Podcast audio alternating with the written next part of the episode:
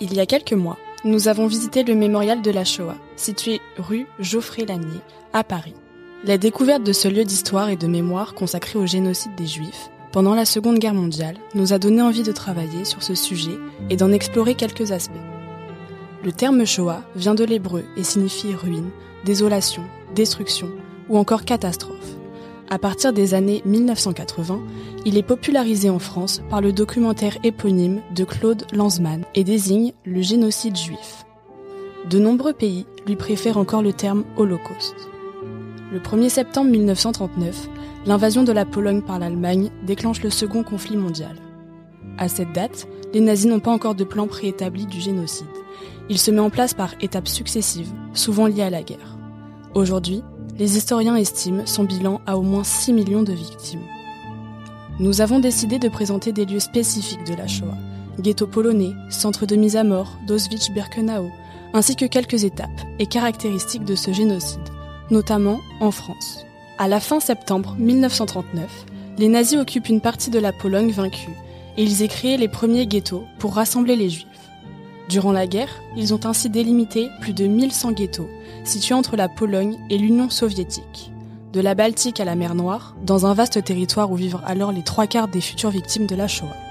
Le plus petit, celui d'Obol en URSS, a regroupé une dizaine de personnes, alors que jusqu'à 500 000 juifs ont vécu dans le plus vaste, situé à Varsovie.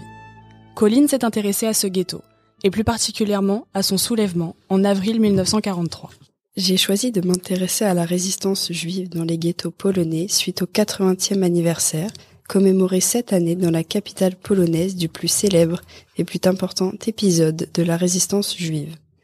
Le soulèvement d'habitants juifs du ghetto de Varsovie, datant du 19 avril au 16 mai 1943, constitue la première révolte d'ampleur de la population juive contre le régime nazi. Des centaines de juifs se sont soulevés contre les SS dans le ghetto de Varsovie en Pologne. Leur insurrection a été réprimée dans le sang les nazis ont mis le feu au quartier et déporté des centaines de milliers de survivants vers le camp de Treblinka. Le ghetto de Varsovie a été construit en 1940 dans le quartier juif de la capitale polonaise. À cette époque, jusqu'à 400 000 juifs ont habité le quartier, mais après une première vague de déportation, il n'en restait qu'environ 60 000. Au début de l'année 1943, le chef de la SS Heinrich Himmler a ordonné la liquidation définitive du ghetto. Jusqu'alors, la plupart des Juifs refusaient l'insurrection armée, notamment pour des raisons religieuses. Mais lorsque les dernières déportations de masse étaient sur le point de commencer, des centaines de jeunes Juifs ont décidé de se battre. Le 18 janvier 1943 se déroule un premier soulèvement. Alors que les Allemands entrent dans le ghetto pour effectuer une nouvelle rafle, ils sont accueillis par des tirs d'armes. Cette opération est un succès symbolique. Les déportations sont interrompues, ce qui encourage les combattants à poursuivre la résistance dans l'espoir que les Alliés arrivent rapidement. Les unités allemandes de la SS, sous la direction de Jugendstrupp, n'étaient pas préparées à une telle résistance massive. Puis entre janvier et avril, les résistants creusent des bunkers et créent une ville souterraine. La résistance polonaise, communiste et non communiste, de l'autre côté des murs du ghetto, vend ou fourmille des armes aux insurgés en quantité infime pendant ce temps. Le 19 avril 1943, jour de la Pâque juive, des centaines de soldats allemands entrent dans le ghetto. Immédiatement, la résistance juive donne le signal pour se cacher et résister, ce qui va surprendre les Allemands qui doivent battre en retraite. Pour faire face à cette guérilla urbaine, 2000 policiers et SS reviennent équipés de chars et de lance-flammes et commencent à détruire le ghetto en incendiant les immeubles un à un afin d'obliger les juifs à sortir des bunkers. Finalement, le 16 mai, les derniers bunkers sont détruits et les derniers survivants sont enterrés vivants ou arrêtés. Quelques insurgés parviennent à s'enfuir du ghetto par les égouts et à ressortir de l'autre côté de la ville. C'est par eux que le récit de l'insurrection a pu être raconté. Même si les jeunes du quartier savaient bien qu'ils n'avaient aucune chance de sortir vainqueurs de leur lutte, sans armes ni nourriture ou soutien, ils ont tenu tête à leurs oppresseurs pendant trois semaines. Quand la SS a finalement réussi à encercler leur bunker, ils ont commis un suicide collectif plutôt que d'être capturés. Ils voulaient décider eux-mêmes de la façon dont ils allaient mourir, explique Zygmunt Sepinski, directeur du nouveau musée de l'histoire des Juifs à Varsovie. Leur mort était un manifeste politique. Ils ont démontré que les Juifs aussi peuvent se révolter. L'ancien ministre polonais des Affaires étrangères, Władysław Bartoszewski, lui-même un survivant du camp nazi d'Auschwitz, a qualifié le soulèvement du ghetto de Varsovie de révolte romantique. Il faisait ainsi allusion à la détermination désespérée des jeunes qui se sont soulevés pour faire face à un ennemi dont ils savaient pertinemment qu'il était bien puissant qu'eux. Ces insurgés ont préféré mourir les armes à la main plutôt que d'être déportés dans les camps. Après la fin de la guerre, un nouveau quartier ouvrier a été construit à l'endroit où se trouvait le ghetto. Il n'y avait pratiquement plus de traces rappelant l'histoire des Juifs dans ce lieu. Durant l'ère communiste, il y avait également peu de place dans les discours officiels de la Pologne pour la mémoire des victimes juives. Après la chute du mur de Berlin en 1989, les choses ont progressivement changé.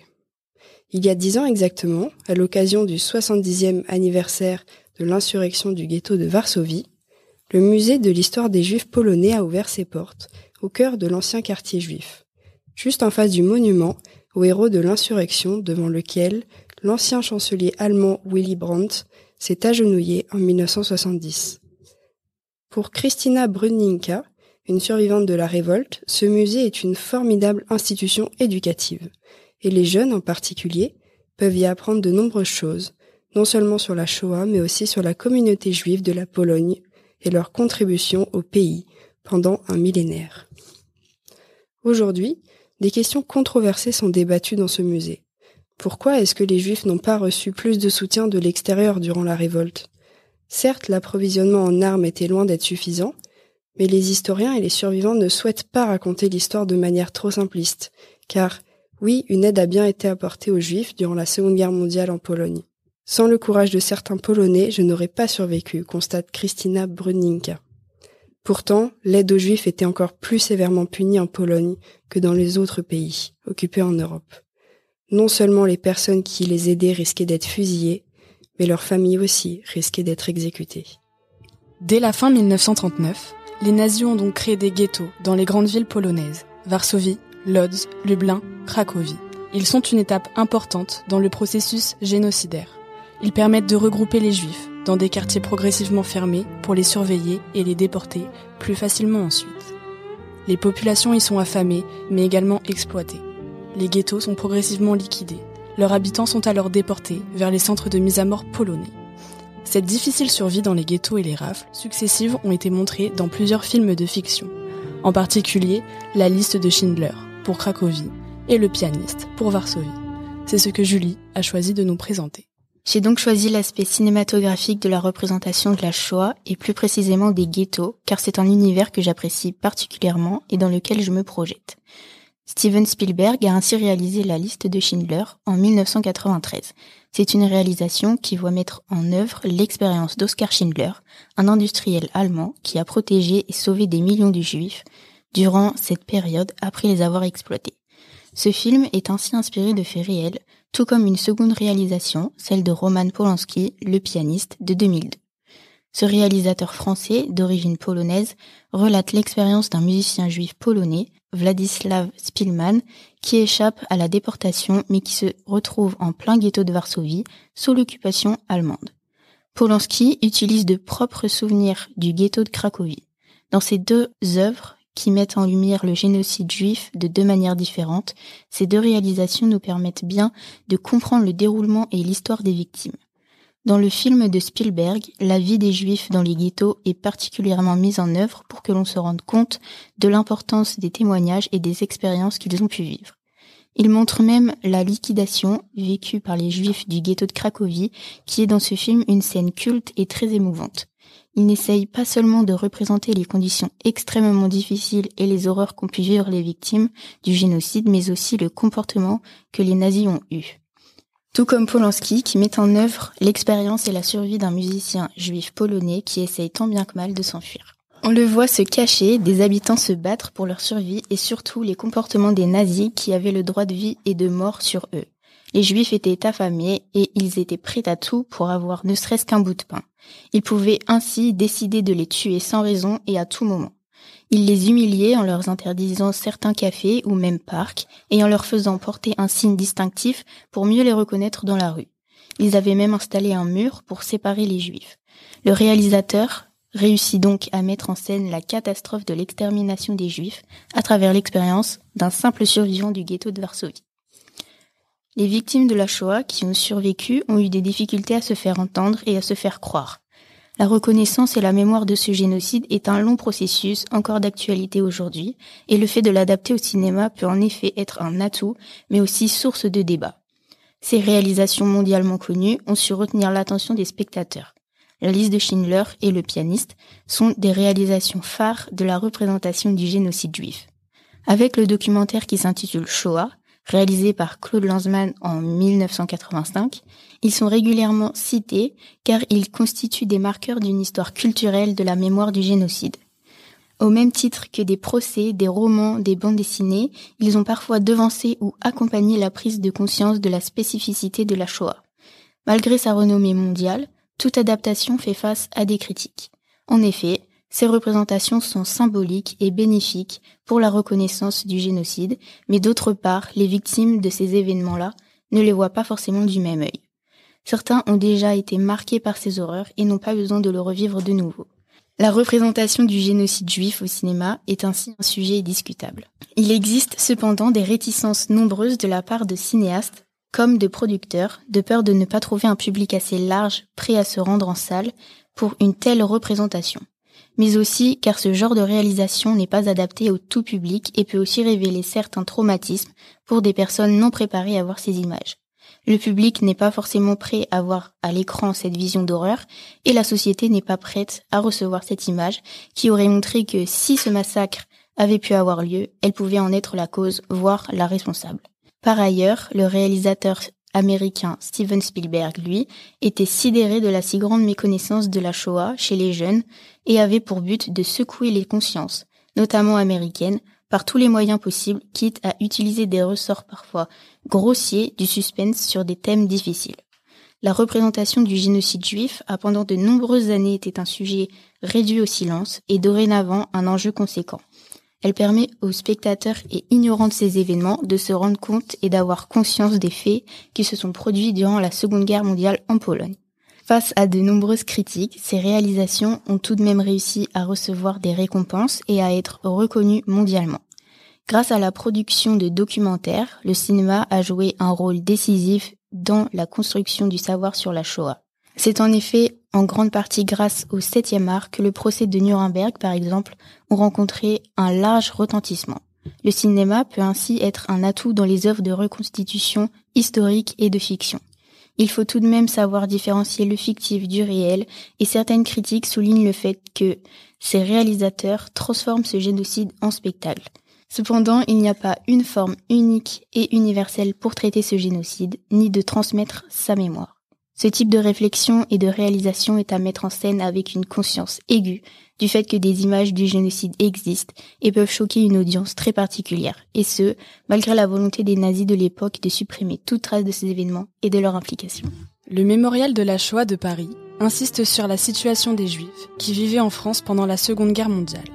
Le mur des noms y recense l'identité des 74 150 hommes, femmes et enfants juifs déportés à partir de la France vers les centres de mise à mort nazis. Seuls 4 000, soit 5%, sont revenus. La majorité a été arrêtée par des policiers ou des gendarmes français aux ordres du régime collaborateur de Vichy. Les premières rafles débutent dès 1941, mais la plus importante est celle des 16 et 17 juillet 1942, appelée rafle du Veldiv, évoquée maintenant par Nola. J'ai eu le choix sur l'aspect de la Shoah à présenter, et j'ai décidé de travailler sur la rafle du Veldiv. Cet événement reste méconnu, et quand on évoque la Shoah et que l'on demande un responsable, la majorité répond l'Allemagne nazie. Bien que cela soit le cas, on oublie le rôle qu'a joué la France sur la déportation des Juifs vers l'Est, et la rafle du Veldiv fait partie de cette histoire. Philippe Pétain est appelé au pouvoir le 16 juin 1940 et signe l'armistice avec l'Allemagne le 22 juin.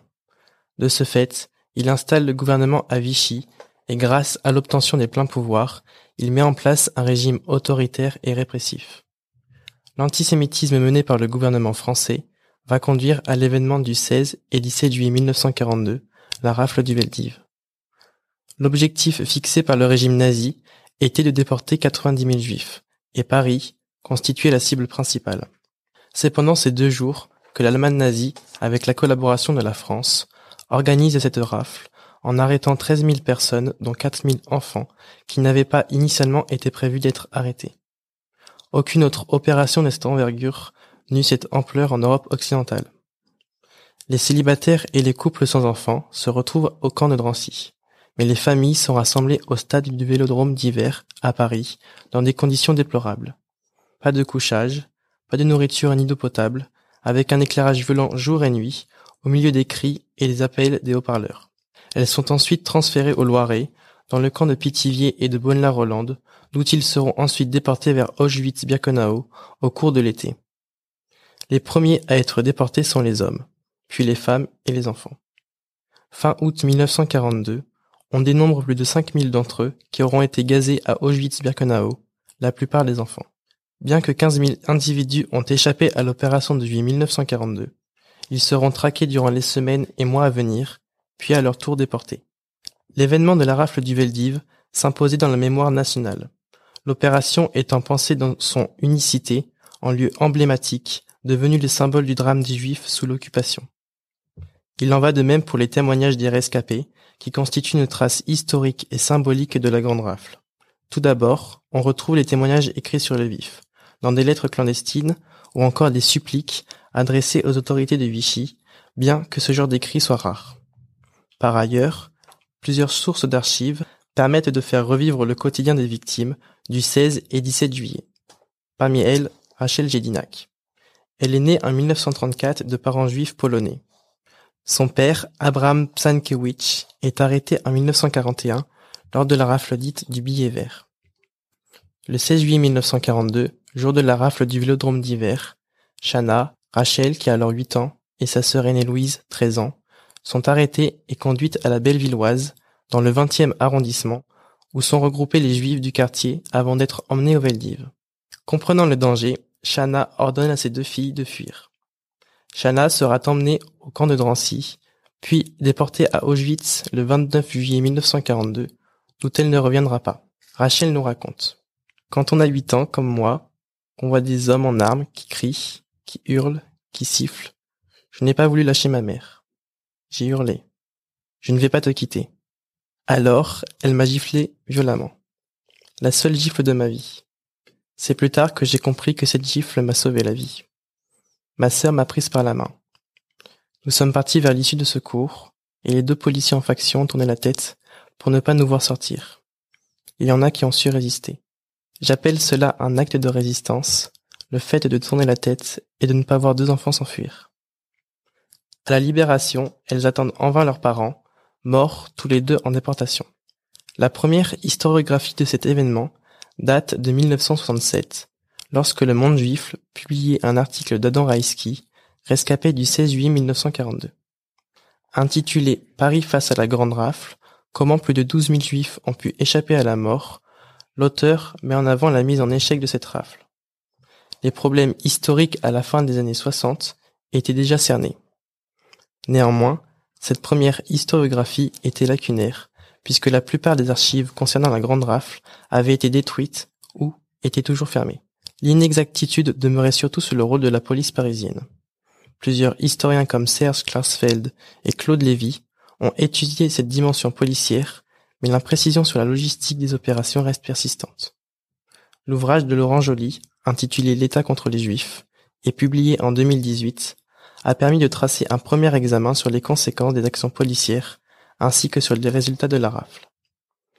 En effet, le travail de l'historien met en avant divers comportements venant des commissaires. Certains incitèrent à arrêter un maximum de juifs, tandis que d'autres se mirent en retrait.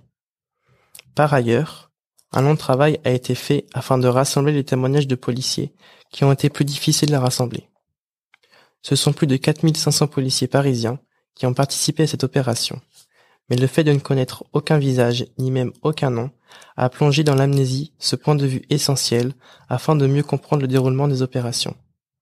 Pour remédier à ce flou, les chercheurs et historiens ont dépouillé plus de 4000 dossiers administratifs des agents de la préfecture de police ayant eu à rendre des comptes après la libération. Ainsi, la voie vers la reconnaissance de la responsabilité des autorités françaises s'ouvre en 1992. François Mitterrand est le premier président à assister à des commémorations du Veldiv. Une journée commémorative est décrétée un an plus tard. Le 16 juillet 1995, le président Jacques Chirac reconnaît officiellement la responsabilité française dans la déportation des Juifs. Depuis 2000, la journée commémorative s'appelle Journée nationale à la mémoire des victimes des crimes racistes et antisémites de l'État français et d'hommage aux Justes de France. En France, en 1940-1941, 280 000 juifs sont recensés. 78 000 ont été victimes de la Shoah, déportés ou exécutés en France, soit 28%. Ainsi, environ 70% des juifs ont survécu, soit beaucoup plus qu'aux Pays-Bas ou en Belgique. Chloé s'est particulièrement intéressée aux enfants juifs qui ont pu être sauvés. J'ai choisi de travailler sur les enfants sauvés pendant la Shoah après notre voyage à Paris, pendant lequel j'ai pu observer le mur des Justes à côté du mémorial de la Shoah. Les enfants ont pour la plupart été déportés et tués dès leur arrivée dans les centres de mise à mort, mais une part d'entre eux y ont échappé. En effet, des âmes charitables ont sauvé certains enfants de ce destin tragique. Ainsi, en France, des associations, des organisations clandestines ont œuvré pour récupérer les enfants et les envoyer dans des familles ou des foyers. Les congrégations religieuses ont également caché des enfants et des familles ont aussi pris le risque d'en héberger. Ce sont pour ceux qui ont été reconnus en tant que tels les justes. En revanche, même si ces enfants ont survécu, ils n'ont pas tous pu vivre une vie paisible. Les expériences divergent et je me suis principalement inspirée de leurs témoignages dans le livre Paroles d'étoiles pour réaliser cette présentation. Les justes, également appelés justes parmi les nations, sont les personnes non juives qui ont risqué leur propre vie pour celle des autres. Ils ont logé, nourri et donné de l'affection aux juifs qu'ils ont secourus, particulièrement des enfants. Les justes ont été reconnus et ont reçu une médaille d'honneur, mais certains ne le sont toujours pas, alors de nos jours, il est toujours question d'une lutte pour la reconnaissance de ces âmes plus que courageuses et humaines. Car en effet, cela représentait un énorme risque pour eux. Ils pouvaient être arrêtés et punis. De plus, les juifs retrouvés avec eux étaient ensuite directement déportés. Ce sont des héros de la Shoah, ils ont donné l'opportunité à des enfants de vivre et se construire et de leur empêcher la mort. Ils représentaient une lueur d'espoir lors d'une période aussi sombre. Les justes ont fait preuve d'un courage immense, mais ont aussi été poussés à le faire en raison de leurs convictions morales, de leurs principes, qui leur semblaient plus importants à respecter que l'obéissance de lois si injustes. Ils ont ainsi caché des familles, mais surtout des enfants dans leurs maisons, leurs granges, leurs chambres de bonne, etc. Des enfants ont été hébergés par les familles qui les ont considérés comme des membres du foyer. Ils ont été aimés et éprouvent une grande reconnaissance envers eux. La plupart pouvaient se rendre à l'école et vivre une vie d'enfant comme si tout était normal, à condition de changer de prénom et de nom, de ne surtout pas évoquer leur vie d'avant-guerre, et pour certains de se faire baptiser et ainsi changer de religion pour ne pas être démasqués et déportés.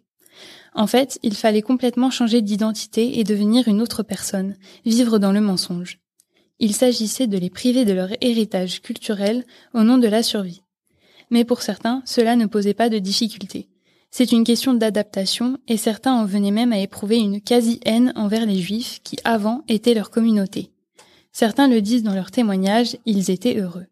Par exemple, Henriette nous confie Ça semble tout à fait paradoxal, mais moi, j'ai été très heureuse.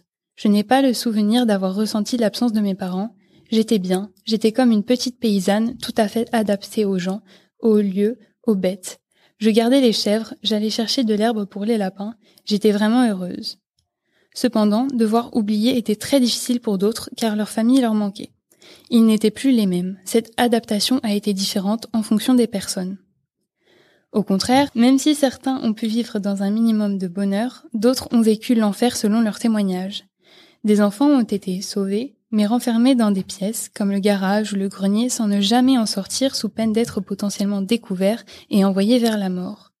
Ils racontent qu'ils passaient leur journée à penser à leurs sentiments de culpabilité, à la peur et à la honte.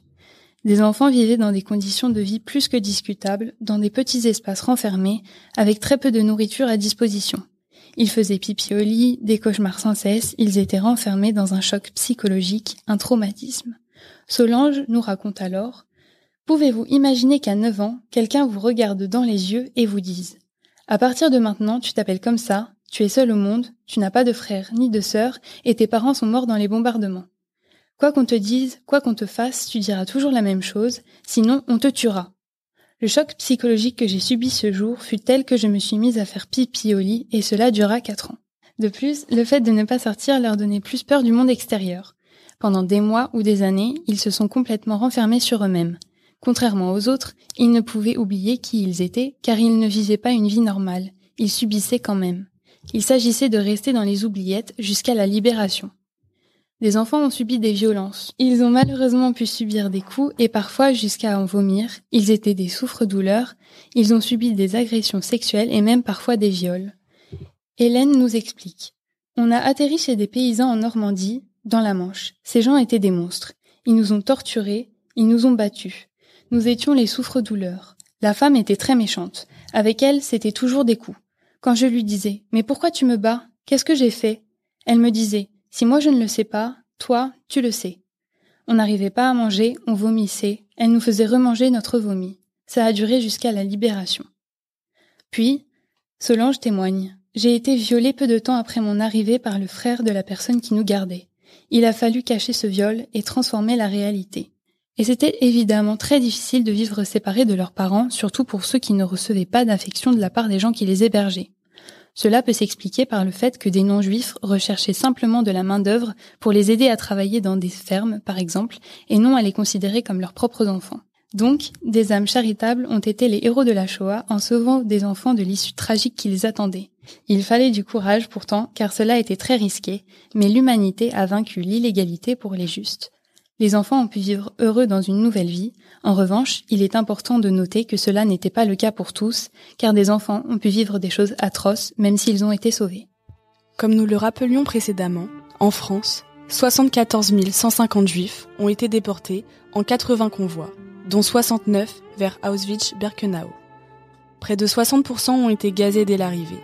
4000 sont rentrés et beaucoup ont ensuite progressivement témoigné pour raconter leur arrestation leur voyage de plusieurs jours dans des wagons à bestiaux et la sélection effectuée sur la Judenramp à l'arrivée à Birkenau. Arthur a choisi de reconstituer ces étapes en s'appuyant sur l'itinéraire de deux déportés du convoi 71. Ayant lu et découvert les témoignages de Simone Veil et Ginny Kolaka lors d'un travail d'histoire, je me suis naturellement intéressé à des étapes telles que l'arrestation, le transport et l'arrivée au camp, qui pour de nombreuses personnes restent floues et incomprises à la suite d'un simple contrôle de papier ou bien encore de dénonciation par des voisins ou autres, les juifs pouvaient être arrêtés. Pour illustrer cette étape, je vais m'intéresser à l'histoire de Simone Veil, né Jacob et Kolaka, de nom de, nom de jeunesse Chakaski. En 1940, la France était occupée par l'Allemagne nazie. Les lois antisémites se multiplient, les arrestations se font plus fréquentes et la vie des juifs devient de plus en plus compliquée notamment pour les Chakaski et les Jacob. C'est lors en mars 1944 que les soldats ont commencé à arrêter les Juifs de Nice. C'est ainsi que le 30 mars, Simone Jacob se fait contrôler avec un ami dans le centre-ville de Nice par deux Allemands en civil qui l'arrêtent en raison de faux papiers d'identité. Elle se fait donc arrêter seulement à l'âge de 16 ans. Ensuite, son ami qui était avec elle lors de l'arrestation, mais qui ne fut pas arrêté car il n'était pas juif, s'empresse de rejoindre l'appartement où étaient cachés des membres de sa famille. Par malheur, la Gestapo l'a suivi et rentre dans l'appartement et arrête sa mère, sa sœur et son frère. Ginette Chakaski, quant à elle, le 13 mars 1944, fait le marché sur les remparts Avignon avec sa sœur Jacqueline et sa cousine Monette. Ginette décide de laisser le stand du marché à l'heure du déjeuner. Quand elle rentre chez elle, elle voit, elle voit que la porte était déjà ouverte, la Gestapo est donc chez elle. Elle ne comprend pas tout de suite ce qui se passe, la Gestapo emmène donc Ginette à l'âge de 19 ans, son père, son petit frère et son neveu, mais pas sa mère qui était à l'étage. Ginette Chakaski n'a jamais su pourquoi ils ne l'ont pas arrêté peut-être parce qu'ils avaient leur quota de juifs, selon ses dires. Après plusieurs étapes à la prison d'Avignon, puis celle des Baumettes à Marseille pour Ginette, et l'hôtel d'Excellior pour Simone, elle se retrouve internée au camp de Drancy, en Seine-Saint-Denis, pendant un mois, avant d'être déportée en train à la gare de Bobigny. La banlieue nord-est de Paris fut, en effet, au cœur de cette machinerie de meurtre. À partir de juillet 1943 et jusqu'en août 1944, Succédant à celle de Bourget, la gare de Bobigny fut le lieu de départ de près d'un tiers des Juifs déportés de France vers Auschwitz-Birkenau. À partir de ce lieu, 22 500 hommes et femmes et enfants subirent l'épreuve de la déportation. La très grande majorité d'entre eux fut examinée dès leur arrivée au camp. Tous les convois prennent la direction d'Auschwitz-Birkenau, sauf un, le convoi numéro 73, composé de 878 hommes qui prend la direction des Pays-Baltes Kaunas en Lettonie pour une partie du transport et Tallinn en Estonie pour une autre. il est possible que ces hommes aient été utilisés pour cacher les traces du génocide. C'est ce convoi qui ont déporté le père et le frère de Simone Veil. Lorsqu'une déportation est envisagée, en lien avec le bureau d'Eichmann, à Berlin, c'est le service allemand des affaires juives à Paris qui l'a préparé. Il établissait une liste des partants choisis parmi les détenus de Drancy et demandait la formation d'un train. Depuis les premières déportations de juifs de France en 1942, la norme était des convois de 25 wagons, pour transporter 1000 détenus, soit 50 en moyenne par wagon. La veille du départ, les détenus désignés pour la déportation étaient parqués dans une partie du camp réservée aux, partants. Dans les escaliers, avant de partir, beaucoup écrivaient des graffitis sur les murs ou écrivaient une dernière lettre à leurs proches. Avant le départ du quai de Bobigny, les SS tenaient un discours aux déportés, leur annonçant qu'ils prenaient la direction d'un camp de travail à l'Est et les menaçant de représailles en cas d'évasion. Le trajet vers Auschwitz dura près de 55 heures, soit environ deux jours et deux nuits.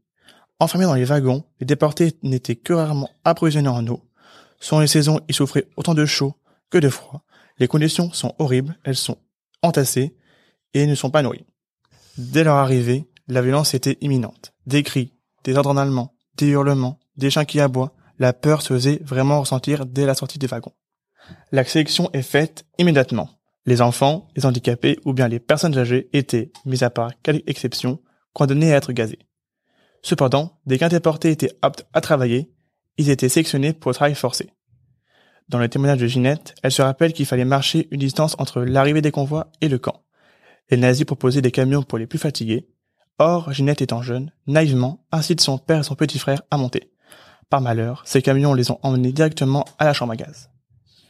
Ginette va s'en vouloir pendant longtemps et culpabilisera toujours. À l'arrivée à Birkenau, les femmes et les hommes ont été séparés. Les femmes, comme les hommes, ont subi les mêmes traitements. Ils étaient dépouillés, ils devaient laisser toutes leurs affaires, bijoux et objets de valeur. Ensuite, c'était le déshabillage. La nudité était pour beaucoup, dont Ginette, un des pires moments de leur déportation. Juste après, une étape plus rude, notamment plus douloureuse pour les filles, les attendait. C'était la tonte. Des femmes et des hommes les rasaient de la tête aux pieds. C'était une humiliation.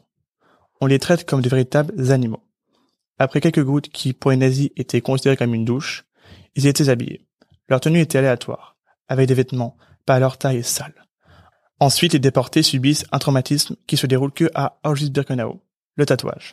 Là-bas, ils n'avaient plus d'identité, que 78 599 pour Ginette et 78 651 pour Simone. S'ils étaient encore vivants, c'était donc pour travailler. Les nazis voulaient utiliser et exploiter au maximum leur énergie. Les travaux étaient très divers, du terrassement au prolongement de la rampe, mais aussi au Canada. Le Canada est un lieu où on triait toutes les affaires des déportés. Il y avait donc de tout, de l'argent, des vêtements et des produits d'hygiène.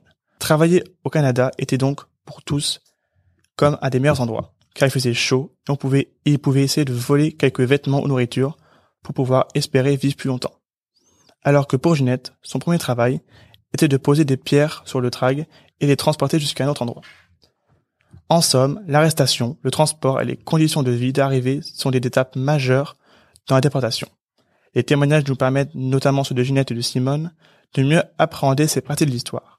On peut donc conclure que la violence et la terreur sont présentes dès l'arrivée. De même pour les, pour les conditions de vie inhumaines, qui débutent dès le transport, où on va les traiter comme de véritables animaux. Les nazis avaient vraiment cette volonté d'humiliation, qui était gratuite et voulue, comme l'évoque Simone Veil dans son livre Seul l'espoir apaise la douleur. La dimension du crime nazi était vraiment de grande ampleur, comme le montrent les chiffres du convoi 71. Le convoi 71 est parti le 13 avril 1944. Il comptait 1500 de déportés, dont 293 enfants. 165 hommes et 91 femmes sont choisis pour le travail forcé, dont Simone Desginettes. Les déportés étaient, les autres déportés ont été assassinés dans les chambres à gaz dès leur arrivée à Auschwitz. 74% des déportés de ce convoi sont morts. Seuls 172 rescapés sont connus. Aujourd'hui, grâce à de nombreux témoignages, écrits comme oraux, on peut mieux comprendre et appréhender cette période sombre de l'histoire. Le film Simone, Le Voyage du Sem, film français réalisé par Olivier Dahan, retrace toute la vie de cette incroyable femme, sur le plan politique comme sur le plan personnel. Il y a notamment un long moment qui retrace son parcours durant la Shoah. Les images nous permettent vraiment de ressentir cette violence et cette brutalité. Simone et Ginette ont donc été sélectionnées pour travailler dans le complexe d'Auschwitz-Birkenau.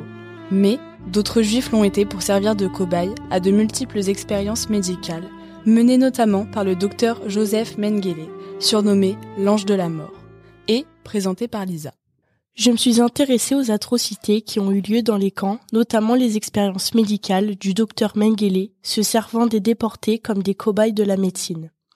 Joseph Mengele est né le 16 mars 1911 à Gonsburg, en Allemagne. Il obtient des doctorats en anthropologie et en médecine à l'université de Munich avant de rejoindre le parti nazi en 1937, puis la SS en 1938. Il exerce comme médecin dans le centre de mise à mort d'Auschwitz-Birkenau et devient un maillon actif de la Shoah, où il participe à la sélection des déportés voués à un gazage immédiat et réalise diverses expérimentations médicales meurtrières sur de nombreux détenus.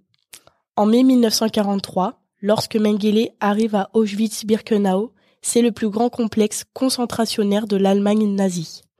Il est rapidement nommé médecin principal du camp et est chargé de la sélection des prisonniers à leur arrivée.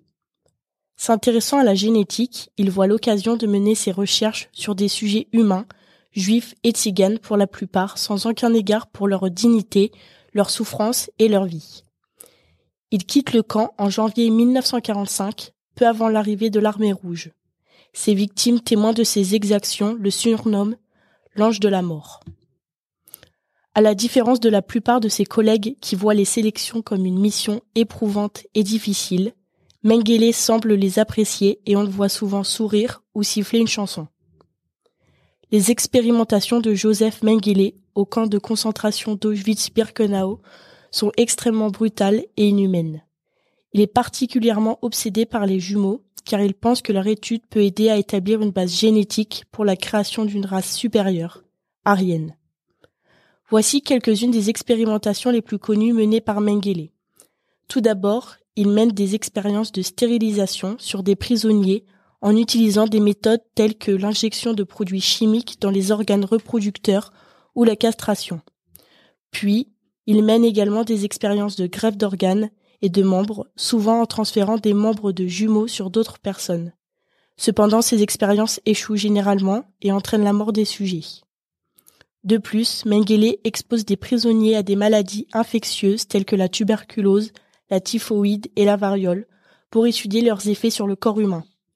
Ou encore, il essaie de changer la couleur des yeux des sujets en injectant des produits chimiques directement dans leurs iris. Ces expérimentations médicales à Auschwitz-Birkenau sont barbares et n'ont pas de base scientifique solide. Elles sont motivées par ses convictions idéologiques nazies qui se base sur la recherche de pureté de la race.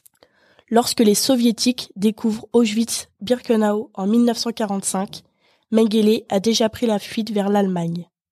Puis en Argentine en 1949, où il a vécu en se cachant pendant de nombreuses années. Il a utilisé différentes identités et a réussi à échapper à la justice malgré les efforts des chasseurs de nazis. Mengele quitte finalement l'Argentine pour le Paraguay, puis pour le Brésil, où il vit jusqu'à sa mort en 1979. Malgré les tentatives de le traduire en justice, Mengele n'est pas jugé pour ses crimes et meurt à l'âge de 67 ans. Plusieurs hypothèses sur l'origine de sa mort existent, comme la noyade ou une crise cardiaque. L'héritage de Joseph Mengele est celui d'un criminel de guerre impitoyable qui participe activement à la Shoah et à des atrocités médicales indescriptibles. Il est largement considéré comme l'un des symboles les plus odieux de l'idéologie nazie et de l'horreur de la Shoah.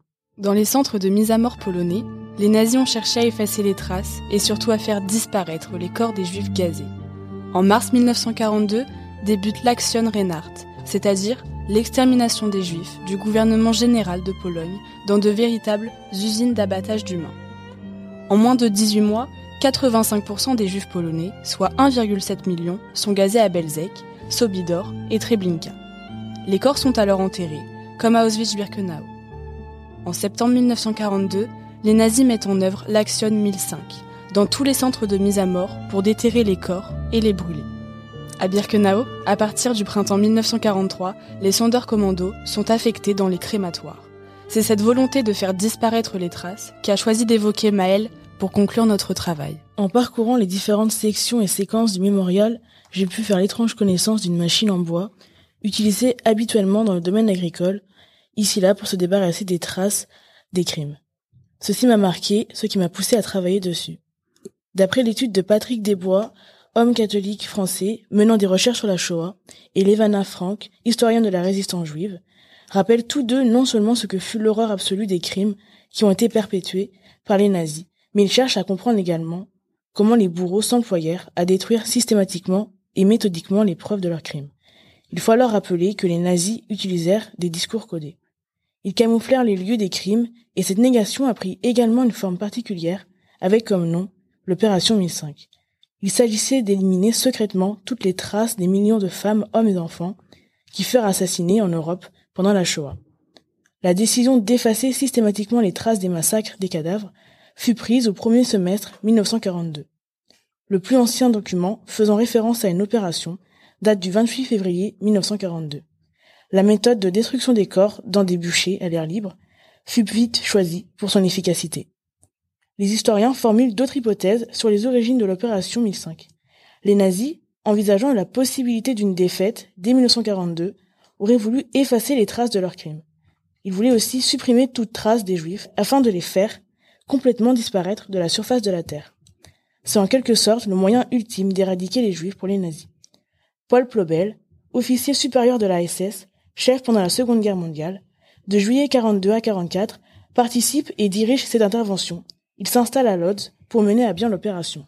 Menée dans le plus grand secret, de 1942 à 1944, l'opération a mobilisé des détenus juifs de camps de concentration. Certains parvinrent cependant à s'évader. Ils purent donner des informations sur l'opération, notamment dans de nombreux témoignages. Cette opération se déroule dans le centre de mise à mort de l'action Rena et à Berkinao. Elle fut rapidement divisée en tâches spécifiques, comme dresser le support, ouvrir les fosses, sortir les cadavres car il n'y avait pas encore de four crématoire. Certains devaient arracher les dents en or, dès lors que les fours crématoires furent installés, d'autres étaient responsables du combustible de feu. Malgré que l'opération fut menée dans le plus grand secret, elle ne pouvait pas passer inaperçue en raison de l'odeur pestilentielle des corps en train de brûler, mais également des feux visibles la nuit. À partir de 1943, les effectifs des Sonderkommando progressent à Auschwitz-Birkenau. Le terme n'est employé que dans ce camp. Les hommes du Sonderkommando sont strictement séparés des autres prisonniers, avec lesquels ils ne doivent avoir aucun contact physique et sont détenus en des lieux différents. Derrière ce terme se cachent d'innombrables tâches inimaginables, depuis le nettoyage des pièces après un gazage afin de préparer l'arrivée des victimes suivantes, jusqu'à la gestion des crématoires, qui demande une certaine technique, en passant par les transports des corps depuis la chambre à gaz jusqu'au four, ainsi que la collecte des cheveux des femmes, pour ensuite les utiliser pour fabriquer des vêtements. Les commandos ont une vie dure et tourmentée, et doivent obéir aux règles du camp sous peine de sanctions. En ce qui concerne leur durée de vie, les membres étaient généralement sélectionnés parmi les nouveaux arrivants dans les camps et étaient condamnés à une mort certaine après un certain temps de service. De plus, ils peuvent perdre leur rôle selon le degré des besoins conditionnés par les arrivées des convois. Ainsi, les effectifs sont augmentés ou diminués, les SS procèdent à des assassinats réguliers et les anciens commandos sont remplacés par d'autres prisonniers. L'une des raisons serait liée à cette volonté de faire disparaître les témoins de première ligne d'assassinats de masse. Les seuls que nous pouvons qualifier d'épargnés sont ceux à qui étaient attribuées les tâches les plus importantes, comme les chauffeurs. Cependant, il y a les traumatismes et les risques. En effet, les membres du Sonderkommando étaient témoins quotidiennement de l'horreur et de la souffrance des victimes de la Shoah. Ils étaient également confrontés à la perspective de leur propre mort imminente. Ces expériences traumatisantes ont eu des conséquences psychologiques profondes sur eux, dont certains n'ont pas hésité à en faire part. Au début, il est essentiellement composé de juifs de Slovaquie. C'est à partir de l'année 1942 qu'il est alimenté par des hommes sélectionnés dès l'arrivée du convoi. Ainsi, le 4 mars 1943, 100 juifs de France sont intégrés au Sonderkommando parmi le convoi 49. C'est à la fin du printemps 44 que l'unité atteint son maximum avec 900 hommes. Seulement une dizaine d'hommes ont survécu lors de l'évacuation, donnant pour certains des témoignages dès 1945, écrits ou figurés, comme David Holler. En ce qui concerne les témoins, il existe plusieurs récits et traces de celles-ci, qui ont été documentés. Ces témoignages sont d'une importance capitale pour comprendre les atrocités commises pendant la Shoah et les opérations d'extermination nazie. Certains des témoignages les plus célèbres ont été recueillis dans des livres tels que le rapport Pilecki d'Anthony Sloninsky, publié en 1945. Il y a alors une réelle volonté de léguer des témoignages historiques pour faire perdurer la mémoire. C'est le cas également de Philippe Müller, qui était un membre du Sonderkommando à Auschwitz. Après la guerre, il a témoigné de ses expériences dans le livre Trois ans dans une chambre à gaz.